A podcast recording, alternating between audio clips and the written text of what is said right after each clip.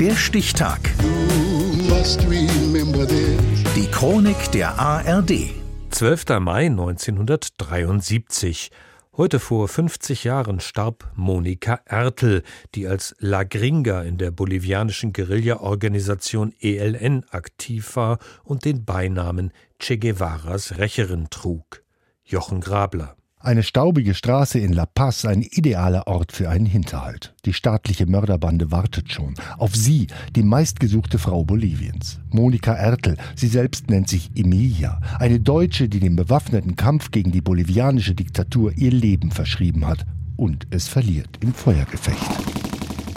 Sie verliert ihr zweites Leben, das der Guerillera Emilia die glüht für die kubanische Revolutionsikone Che Guevara, der 1967 im bolivianischen Dschungel erschossen wird, und für ihre große Liebe Inti Peredo, Guevaras Genosse in der Nationalen Befreiungsarmee. Auch er gefoltert und ermordet. Christus im September heißt ihr Gedicht für den Liebsten. Kanonen, Granaten, tausend Schüsse boten sie auf und tausend Spitzel.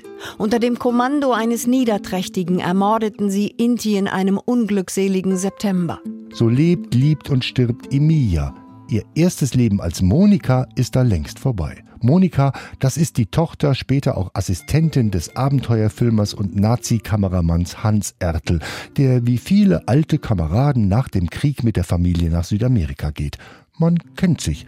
Der bolivianische Diktator Banzer wohnt in der Nachbarschaft und der Kriegsverbrecher Klaus Barbie, der Schlechter von Lyon, geht bei den Ertels ein und aus.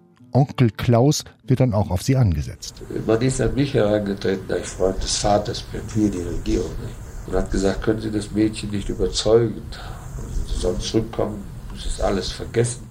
Ob es die Liebe zu Inti Peredo war, die zum Bruch mit ihrem Leben als Monika führt, das wissen auch ihre Biografen nicht ganz genau.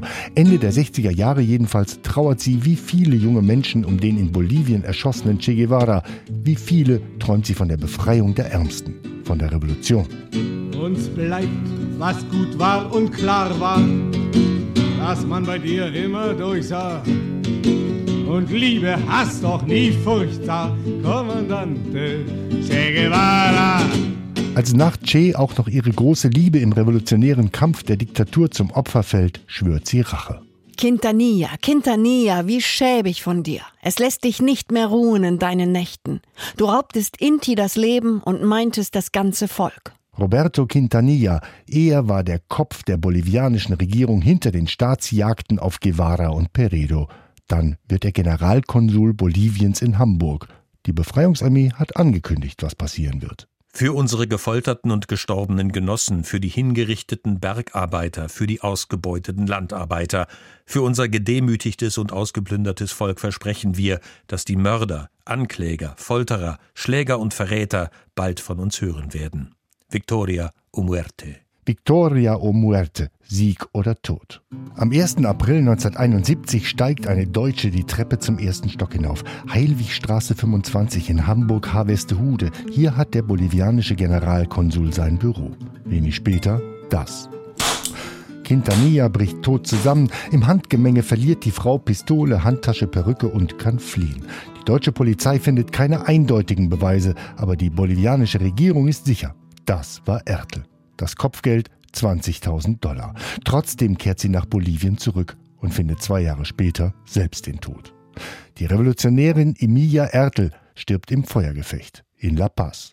Das war heute vor 50 Jahren. Der Stichtag. Die Chronik von ARD und Deutschlandfunk Kultur. Produziert von Radio Bremen.